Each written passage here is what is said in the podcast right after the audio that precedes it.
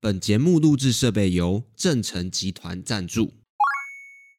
像国外有一位作者，他对于斜杠的定义，就是在未来的，包含现在的这个年轻人的这个时代，会是有很多斜杠身份出来。这个斜杠身份的意思是指说，其实它是一个技能的一个专业性的多元化。一个人他可能不只是做着他原本工作本身会的这个技能，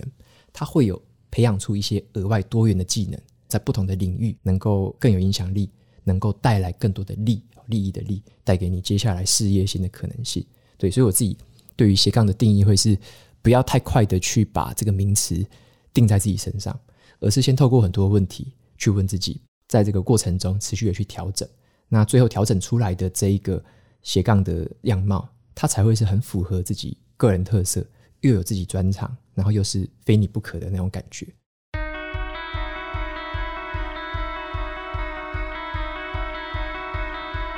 欢迎收听《迷成品 Podcast》。今天读什么单元？在这个单元里，我们会精选一本好书，邀请来宾深度分享，也聊聊这本书带给我们的阅读趣味、启发与思索。大家好，我是《迷成品 Podcast》的主持人陈轩。为什么今天开始要特别强调《迷成品 Podcast》呢？是因为本集节目是由我们和下一本读什么的 Podcast 节目主持人瓦基共同联合合作播出。我们欢迎瓦基。Hello，承轩好，还有迷成品的听众朋友，大家好，我是瓦基。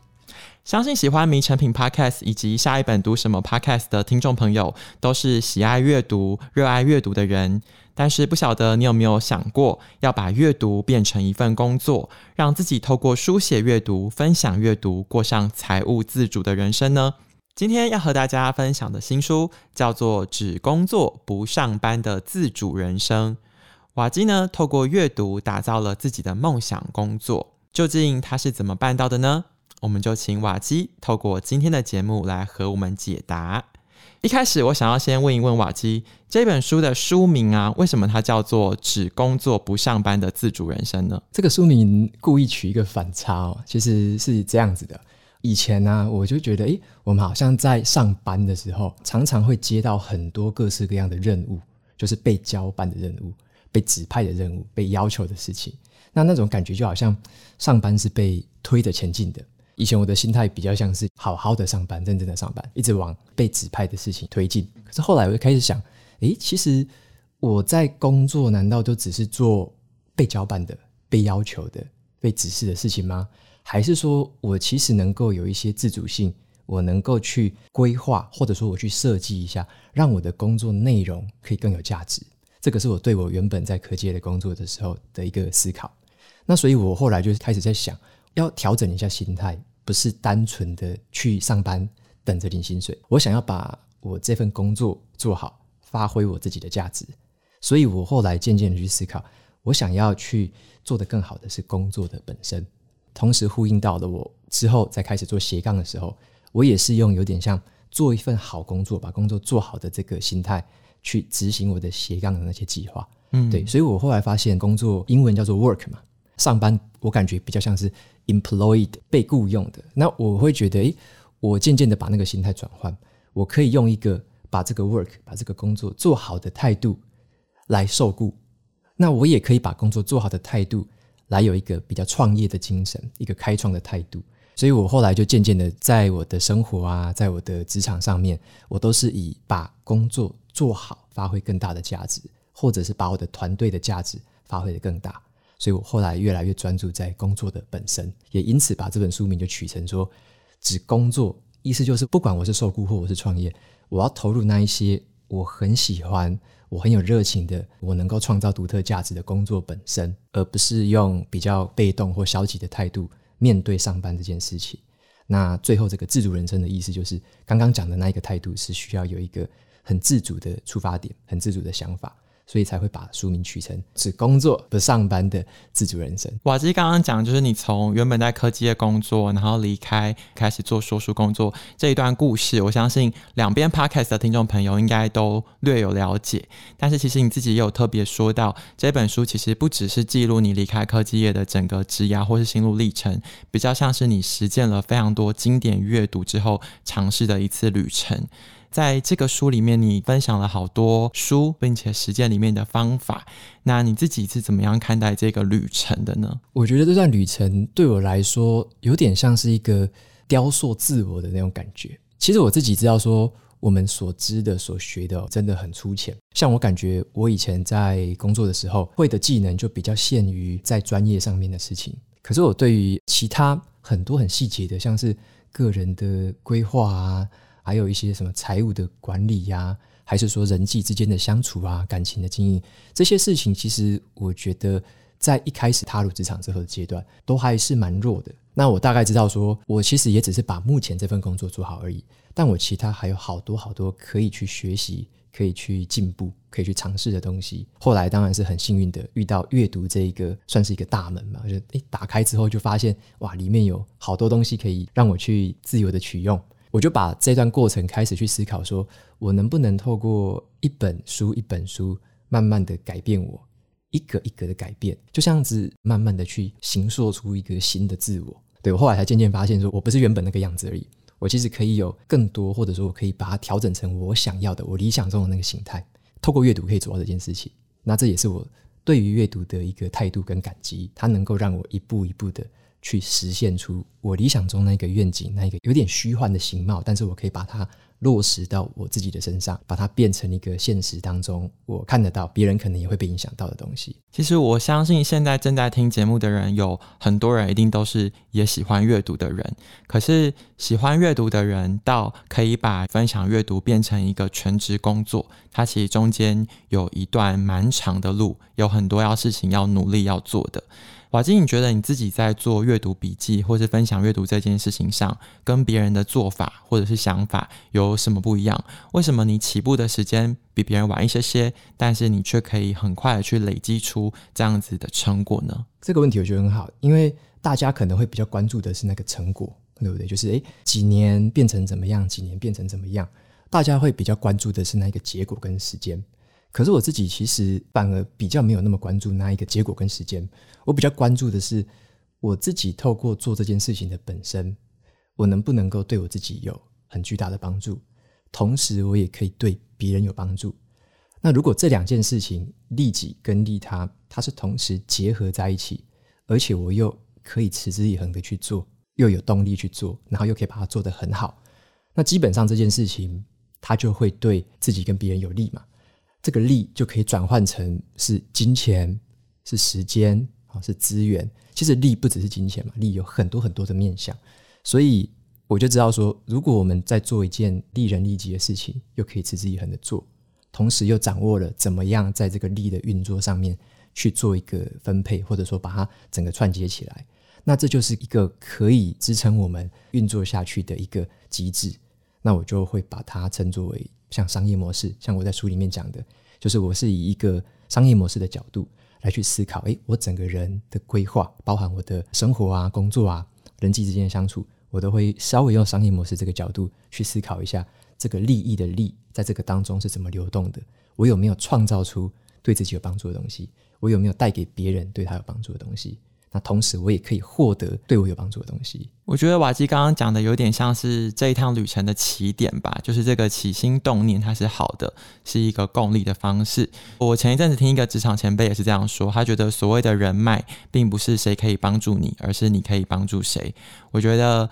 因为你一开始的动机跟想法其实很单纯，就是你觉得这件事情可以帮助到跟你遇到类似问题的人。所以你就持续去这样做，但具体来说，可能还会有一些落实面的方式吧。因为如果说我就直接一股脑的投入这个事业，或者我有个兴趣，我就埋头下去干，但是这个结果说不定会很惨烈。所以其实瓦基在书中有提到了很多结构啊，或者是比较步骤的方式等等。其中一个我觉得很有趣，叫做两年封面故事，就是瓦基有曾经设想过自己在两年后要接受哈佛商业评论的访问。当然，我觉得两年前你可能也想不到你会受米成品的访问啦，对，完全想象不到。对，其实经过了这一趟阅读旅程，我想要问的是说，因为你刚刚讲的这个起点这个 point 是好的，可是接下来你用了哪一些方式，比如说两年封面故事，或者是十年计划等等的，让你往这个方向更聚焦，然后更靠近，确定说这样做是很 work 的一件事情。我分两个部分来讲哦，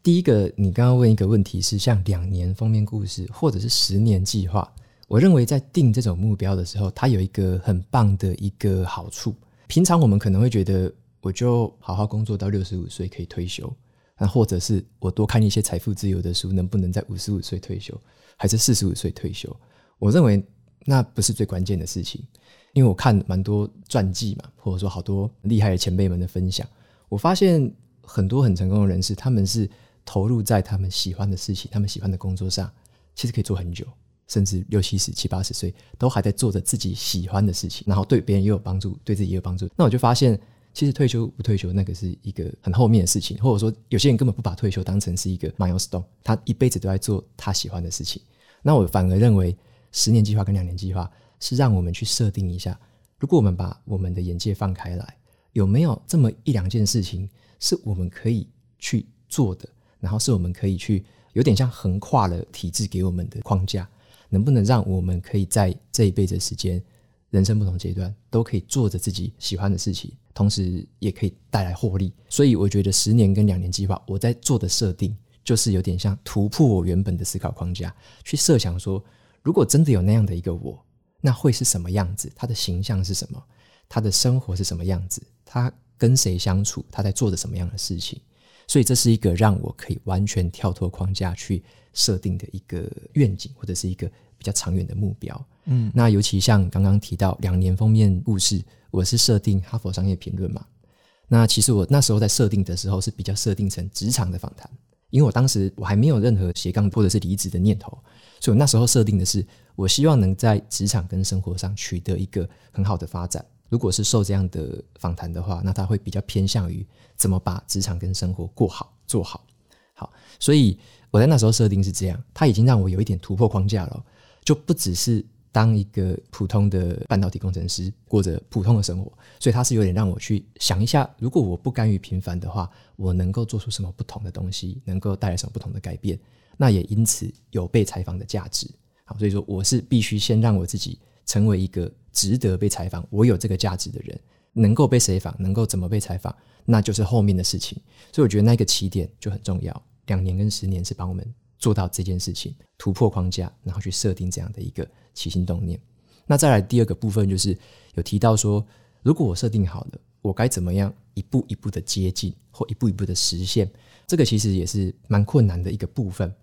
但有时候我会认为它反而是很单纯的一个部分，就是我在书里面有提到一个方法叫做 PDCA。其实呢，要去瞄准一个目标，或者说你有一个愿景，你要朝着那个方向前进，这个过程它不是一条笔直的道路，它有时候是充满了曲折，甚至你有时候会走错路，你要再绕回来。所以这个是一个基本的观念嘛，它一定是一条曲折的道路。那我要怎么在这条曲折的道路上可以持续的前进？走错路的可以修正。这个时候我就会用所谓的 PDCA 的框架嘛，P 就是 Plan 计划，计划之后 D 就是 Do 去做它，执行它。那在执行的过程，我们要记得回头去 Check，C 就是 Check 去检视，检视一下，诶，我做的好不好？哦，我做的有没有成效？我做的是不是别人要的？或做的是不是对别人有帮助的？好，这个 C 就是要 Check。那如果这个时候，诶，做的不够好，做的错方向了，这个时候我就可以去修正嘛。我就要采取最后一个 A action，我要采取一些修正的行动啊，或者改正的一些小计划，再把它做调整。这是第一个阶段的 PDCA。PDCA 后面还有接着无数个 PDCA 啊。其实我觉得我们的每一天生活都是一个 PDCA 啊。就像我自己每天都会有规划，然后去检视、反省，再做。诶，明天可能要再做什么计划？所以它就是有点像每天就是一个小的 PDCA，一直持续的去修正。嗯，那在这个修正的过程中。我们有这个习惯，有这个系统之后，我们才有办法渐渐的朝我们想要前进的那个方向去持续的把这个弯路修正到那一个方向。不管你怎么多弯，你就是透过 PDCA 的方法，持续的一直调整，一直调整。朝那个方向就可以前进。这样，我觉得 PDCA 这个有趣的点就在于它是一个动态的过程。就是虽然你定了大方向，但是每天都会有不同的变数，然后不同的新的问题去滚动你。可是有一个东西是你绝对不变的，就是你每个礼拜就是一定要产出阅读心得，一定要写。对。我有点好奇，这个东西会不会变成一个压力啊？就是变成说，你阅读这件事情本身不单纯是一个乐趣，因为你有规定自己一定要产出这件事。因为你在书中有讲到说，我们不要被纪律绑架，而是要去当一个享受纪律的人。可是因为纪律这个很痛苦啊，嗯嗯，你怎么样做到享受纪律这件事情呢？我原本也想说，我是不是不要这么自私的规定，说哦，一定是什么时候什么时候就要做什么。那后来我其实透过一个算是运动的习惯吧。或者是做子弹笔记的习惯，我发现了一个现象，像我在早上醒来会先做半个小时的瑜伽，这个是固定的，就是每天一定要做的。那我之前有一阵子没做，所以变成诶早上我就想说，也算了，就一两天不做不会怎样吧。所以那时候就断断续续的，后来就开始腰酸背痛。那我发现我没有自发的去遵守每一天都要有运动这个习惯，或是做瑜伽这个习惯的话，我反而会造成后面比较长久之后。一些负面的影响，对我的身心啊，会有一些负面的影响。那这样的是一个运动上的体悟。同时，在我做子弹笔记的时候，也有体悟到一件事。我那时候也是刚离职之后，因为混乱，有一段时间子弹笔记有一搭没一搭的，几乎就是一个月可能只写了个位数，一只手手数的数得出来，就没有那个习惯了。结果后来发现，诶，我一个多月之后的生活开始变得很茫然、很混乱。我后来才发现，因为我没有每一天。再像以前一样静下心来去规划、去执行、去检视、重新的反省，我没有每一天都这么做了，所以我后来就发现，当我没有这样子自发性的去遵守这样的一个所谓的纪律的话，对我的影响就是负面的。对，所以我是透过这样几件事情，我会发现你一定要有一个固定投入的节奏，在这个当下，它有时候会让我觉得诶辛苦，这礼拜好像没有什么灵感，可是我还是要写它，我有时候会常常会感觉到这种痛苦，那我怎么看待它呢？我会认为说，其实每一次的这种苦恼或每次的这种焦虑哦，写不出来啊，没东西哦，好像又被推着走这种感觉。我后来发现，这一些只是一个不舒适的感受吧，它一定会出现的。可是我觉得最心满意足的是，当我还是把它写出来了，也因此我会知道说，而且它长期下来，就是我们把时间拉长来看，无论是两年，无论是十年，其实在过去所有的这些累积，每个礼拜、每个礼拜，或者是每一天所做的事情。它就是会累积成两年后的样子啊，五年后的样子，十年后的样子。所以，我们如果把长远的目标往回猜，就会发现，其实固定有节奏的产出是很重要的事情。那只要我们忘了，或我们去疏忽了，开始没有遵守这样的一个自己的计划的话，那其实长远来说，那个路可能就开始偏离，会开始发散。因为你刚才讲到说往回拆这件事，其实就有点像是你在书里面提到以终为始这个方法。可是因为在到达终点之前，其实会有你知道沿路很多风景啊，然后很多岔出来的小花小草。有些人的兴趣可能很广泛，有些人他可能就是过得比较单调，每个人的状况不太一样。那刚才听到你讲阅读、讲笔记、讲瑜伽，好像都很静态，但其实瓦基有一个蛮动态的兴趣是国标舞。我们就来实际走一次书中的方法好了。你是用怎么样的取舍、放弃，或者是思考逻辑，让你决定你成为发展阅读兴趣的说书人，而不是发展国标舞兴趣的国标舞者呢？这个问题很有趣哦，就是这样的一个岔路，或者说这样一个不同的抉择是怎么来的？其实我国标舞跳了十多年吧，我从大学四年级开始跳，包含到公司也是参加社团，所以它是一个我很长期的一个很喜欢的兴趣。如果套用书中的框架，我为什么没有把这样一个我有兴趣、我又蛮擅长的一件事情，把它变成一个诶之后可能是有利可图的事业？我书里面有一个章节叫做商业模式。商业模式这边是这样的：无论我们的十年计划、两年计划有多么的心之向往，这样，但是我们要回归到这个商业模式可不可行、有利可图吗？或者是说，它对我们自己能够附加上什么不同的价值吗？因为商业模式有一个最重要的，就是说。我们必须要创造出一个很独特的价值，只有我们可以给予的。我们不是跟别人竞争，我们是跟自己竞争。那么，对于国标这件事情，我是很喜欢去跳舞这件事的本身，我是享受跳的时候的那个当下，跟我的舞伴的相处，跟我的舞伴去沟通，怎么样可以跳得更好，跳得更美。国标其实它有比赛的，但是我并不享受比赛的过程，因为我享受的并不是说哦，我要赢过谁，所以呢，我也没有特别去训练要怎么样在比赛上面更上一层楼。所以我自己是没有对于竞赛或名次这个部分抱有什么特别的追求。在商业模式上来看的话，对于其他人来说，我能够在国标舞这上面提供什么特殊的价值吗？国标舞在台湾还有什么地方做得不好吗？还是说有什么地方我可以再让它的推广能见度更高呢？这个是我能做的吗？我有没有这样的特别优势？我会发现，其实我没有什么特别优势啊。以国标这件事情来说，选手是很重要的，名次也是很重要的，因为这是一个最外显的指标。那你基本上是以名次来说话嘛，你很难去找到说，哦，因为这个人他热爱国标舞，但是没有任何在名次上的一个外显成就。那其实这个在业界来说，你可能也很难找到什么学生，你可能也很难说服别人。所以在这个部分的话，我就会去思考，基本上我的包含年龄啊，包含名次什么的，这些都并不构成优势，所以它比较难做成一个是能够提供特殊价值，而且是长远持续的价值的。我并没有那样的优势。那具有其他相关优势组合的人，其实会比我多更多。所以这个地方就并不是我的一个蓝海，而且再加上刚好二零一九年那时候疫情。在那时候也是我刚好开始想要有斜杠做一些新事情的想法。那个时候我就去思考，有什么事情是不太会被疫情影响到，又可以长远做，又可以远端，或者说又不受时间空间限制的。那国标就是一个很劣势的，就是你需要实体，你需要面对面，那这个就会受到一些空间跟时间的限制。所以它在空间跟时间的资源上面也是需要考量的。我同样的会去盘点。我发现我并没有这样的优势，所以当我去综合去看了之后，我会发现这个东西它并不是一个可以放大我自身优势，让我可以长远做下去，变成一个可以获利的东西。所以呢，我会把它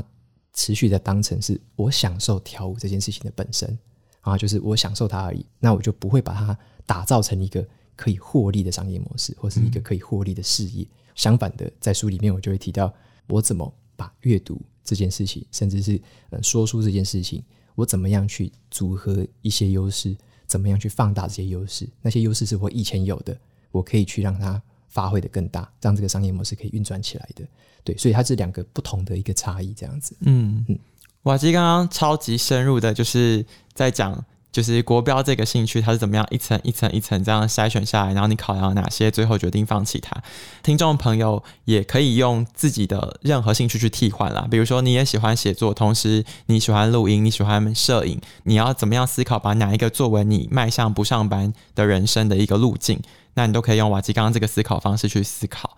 那我们思考是一回事，实践是一回事。有些人真的要开始实践的时候，他可能是从斜杠开始。可是瓦基，你在书里面有特别讲到，斜杠的起点是问号和动词，斜杠的终点才是斜杠本身和名词。这是为什么呢？蛮多人对斜杠的定义会是说，诶，这个斜杠做的事情能不能够获利嘛？能不能够赚钱嘛？嗯。如果不能赚钱的，很多人都会说，这个就只是一个兴趣，它不能当饭吃。那这个好像就不会把它定义成是斜杠。像国外有一位作者，他对于斜杠的定义，就是在未来的，包含现在的这个年轻人的这个时代，会是有很多斜杠身份出来。这个斜杠身份的意思是指说，其实它是一个技能的一个专业性的多元化。一个人他可能不只是做着他原本工作本身会的这个技能，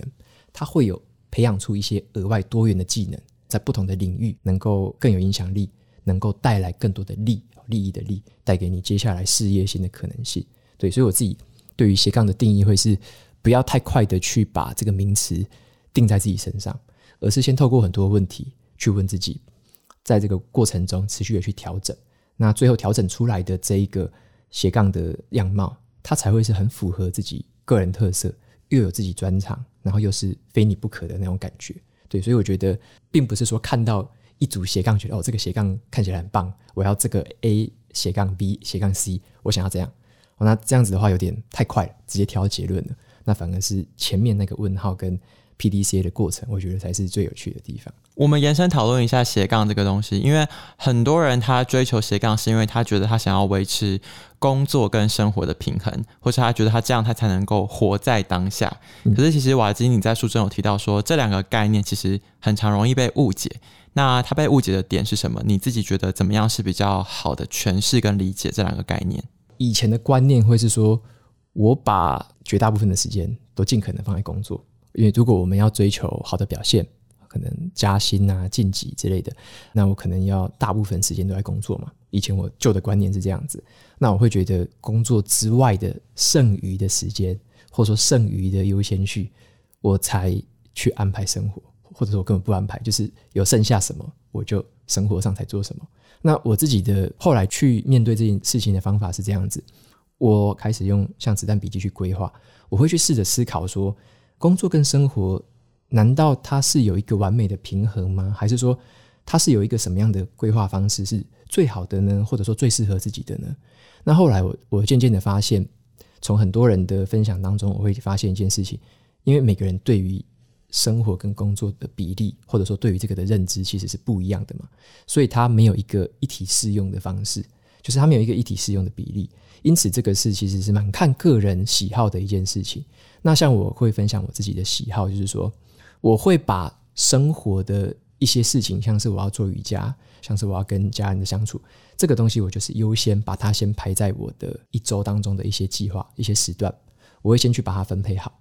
那我分配好之后，我在其他空余的时间，我再去放所谓我工作想要去追求的事情，工作想要去投入的事情。所以我等于是有点像是一个比较先有前期计划的，知道说我想要分多少的比例给这几件不同的事情，然后在规划的时候就先把它们分配好，而不是说让生活追着跑的同时，才把挤压出来的时间给谁。对，那那种感觉我觉得会蛮焦虑的，蛮被追着跑，蛮有压力的。之后的方式我会有点倒过来去想。我怎么样先把一些前期的规划的时间，先把它都先规划好，然后这些时间就是 booking 下来了，我不会再退让出来说哦，我一定要挤压把这些事情又退让给谁这样子。对，所以我后来的方式就是变成了是先透过提前的规划去锁定好那一些我分配好的时段，无论是生活，无论是工作，我先把它先锁定好，那一些时段就是固定的，不会再特别去挤压谁，挤压谁。这样子的方式就会让我觉得，我过的生活是比较像我有意识的、我有自主性的规划的生活，就不是说太动态的随着外界的变化去调整这样子。因为你讲到你在安排跟锁定要把哪些东西落下来的时候，其实当中有非常非常多的选择题吧，对就是什么东西要 say yes，什么东西要 say no。那其实你也有特别分享过，你觉得 say no 其实是拒绝一个选项，可是 say yes 其实是一份责任，而且它排除了你去尝试其他事情的可能性，或者是时间成本。但是我觉得有一点非常需要跟听众朋友们厘清的，就是怎么样的 say no 是一个好的拒绝、好的放弃，怎么样的 say no 会是所谓的半途而废呢？对，在书里面我去分享了这两个不同的定义嘛，就是所谓的放弃跟半途而废。我自己是像是在做斜杠这件过程当中，其实我也放掉了很多东西，只是大家看到的会是被我放弃完之后的现在的这个样貌。所以大家会很少看到说哦，我曾经放弃掉、拒绝掉什么，那些东西是完全是看不到的，有点像是在冰山下的。对，那大家看到的是可能是浮在海面上冰山上的东西。对，那我，分享一下说，所谓这个放弃跟半途而废的差异好了。像我以前会觉得说自己好像也是三分钟热度的那种感觉，就像我有学过日语，但是也学得不好，跑过马拉松也放弃掉，只是我有做过很多很多的不同尝试。但是我也很快的，就是诶，好像不太喜欢或没什么热情，我就把它放掉了。那我后来回顾起来，会发现有时候我好像没有先想清楚，说我为什么要做那件事情。我就只是随着我的兴趣去引导，当下想要做什么，当下想要去买什么，想要学什么。那其实就有点像你也没有一个计划，也没有一个说我要做这件事情是为了什么，没有那个目的，做一做发现诶，没兴趣就放掉了。我觉得那个就有点像是半途而废，但是像我自己在，例如说我在开始要规划我的说书啊，或者说书评的事业的时候呢，我会去思考的是说，像有很多的社群平台嘛，有很多的部落格平台嘛，我要用这个社群平台是为什么要用？我就不会说随便去用，我也不会说随便啊，现在红什么，现在流行什么我就去用。我那时候的方式就变成是我很有意识的知道说我为什么想要用它，它有可能会带来什么。我想要把它用成什么样子，然后在用的过程中，我会去记录一下，例如说这个平台上面读者的反应、读者的回馈、平台的表现，好，我就会去记录这些东西，追踪，那最后就会有 C 嘛，就会 check，我会去 check 一下它的成效到底符不符合我当初设定的目标，有没有朝那个目标前进，如果没有的话，那这个时候我会很清楚知道说，那这个平台我是不是就不需要投入心力去经营，就是一个有意识的先去规划有目标，然后呢做记录之后去 check 它，很明显的知道说好，它不符合我要的东西。这个时候我把它放掉的话，或者说这个时候我把它用另外一个方式去处理的话，我认为这个是所谓的放弃，因为这个是我很知道我在做什么事情，而且我有凭有据，我有根据，我也投入过一些心力，然后呢我也有记录，告诉我自己说。这个东西的选择已经不需要了，或者说我可以放弃掉。那我之后就也不会有任何的懊悔啊，或者说我也不会有任何的挂念，就不像是前一种我说我们随心所欲的尝试嘛。我可能会觉得说，诶，我跑马拉松跑一跑，跑过一两次之后就放弃了。然后之后我可能会想说，嗯，我看到别人又跑了，然后又拿了好多奖牌，我可能也会想说，哇，好羡慕哦，我也跑过诶，我要不要再去试一次啊？我现在还可以吗？就是又会有那种挂念在，那就忘记了说，诶，当初到底有没有记录自己的心情？有没有记录自己为什么想要跑？那跑了之后呢，的感觉是怎么样？有没有好处？有没有坏处？那为什么你当初放弃了？或者说你不想要跑了？那个原因是什么？如果当初没有这样子的一个完整的想法的话，完整的记录的话，那之后就会有很多很分散的那些 小杂音又跑出来，又好像好想要，但是又好像做不到。那种心情，我觉得就很阿杂，就是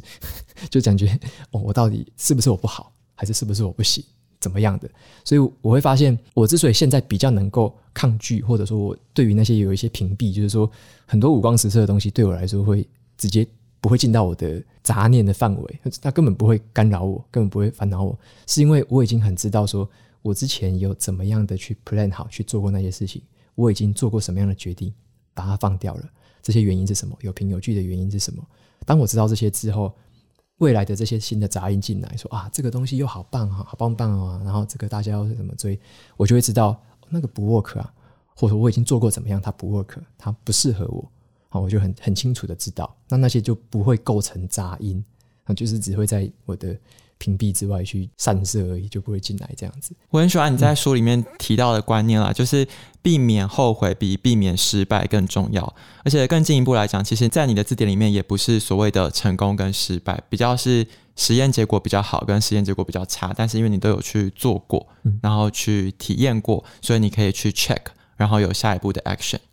而且你平常在那个电子报啊，都会跟大家分享，就是。一则阅读笔记，两个好书金句，然后一个激发思考的问题嘛。对你知道这种事情就是要挑战一下。平常写别人的书很容易，今天是第一次要跟大家做一个结论，是关于自己的书。如果说今天不管是迷成品的听众，或者是下一本读什么的听众，听完了这一集之后，他想要往这个方向去做一点点的尝试跟迈进，华金，你怎么用你这一本书里面的重点来给大家一些提醒呢？我提醒两个事情好了，一个的话，像我在书本的最后有分享一个独家的书单呐、但是它不是清单哦，每一本我都有写一些评论或一些注解上去。我为什么会附这个书单？是想要让大家知道说，其实这段路上我就是秉持着一个起心动念，就是我可以透过不只是阅读啦，其实阅读是一个很棒的素材，但是我可以透过我自己吸收这些资讯，化成实际行动的这个过程，去形塑出一个新的自我，甚至是形塑出一个。以前没有被人家做过的工作，以前没有被创造出来的价值，所以这本书想要给大家的第一个重点是：先相信自己是有能够形塑出新的自我，能够去形塑出一个新的价值，甚至是一个工作形态，这样的一个相信。然后呢，就透过所谓的计划、行动、持续的检视跟调整，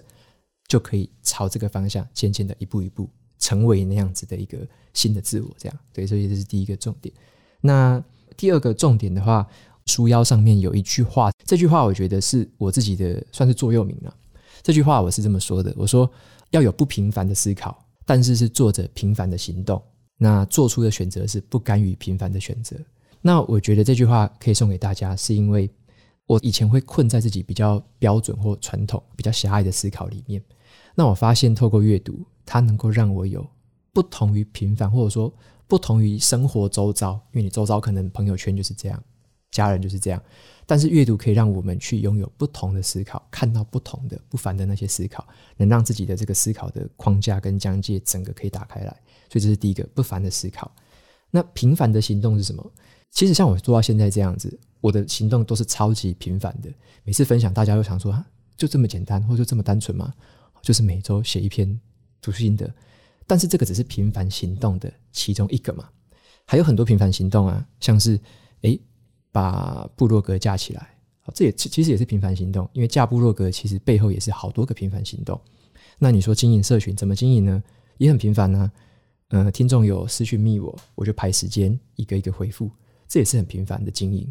对不对？那还有很多平凡的这些经营，就是每每天像我现在每天会写一些小笔记分享，这也是很平凡的行动。所以我所做的每一个行动，其实都没有什么特别的壮举，我做的所有行动都是很平凡的行动，只是这些平凡的行动，他们串联了起来，他们累积有一个复利出现。好，那最后一个是不甘于平凡的选择。像我在离职上做出的选择，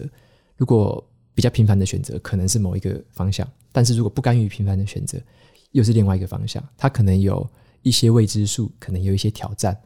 但是在我书里面有说一个叫做预设生存，在某一些条件之下。我们可以勇敢的选择未知的挑战，我们可以勇敢的去接受一些困难的事情，但这个前提是必须要是预设生存的情况下，所以在这样的一个情形，我们就可以做出不甘于平凡的选择，这样。瓦基，你在这一本书的最后引用了美国作家梭罗的话，你说：“真正能教给我东西的好书，不是读完就算了，阅读所起的头，必须用行动去为其画下句点。”那希望迷成品的 Podcast 节目以及下一本读什么的 Podcast 节目，都可以成为一个好的起点，大家可以自己用好的行动，为自己的成功实践出只工作不上班的自主人生。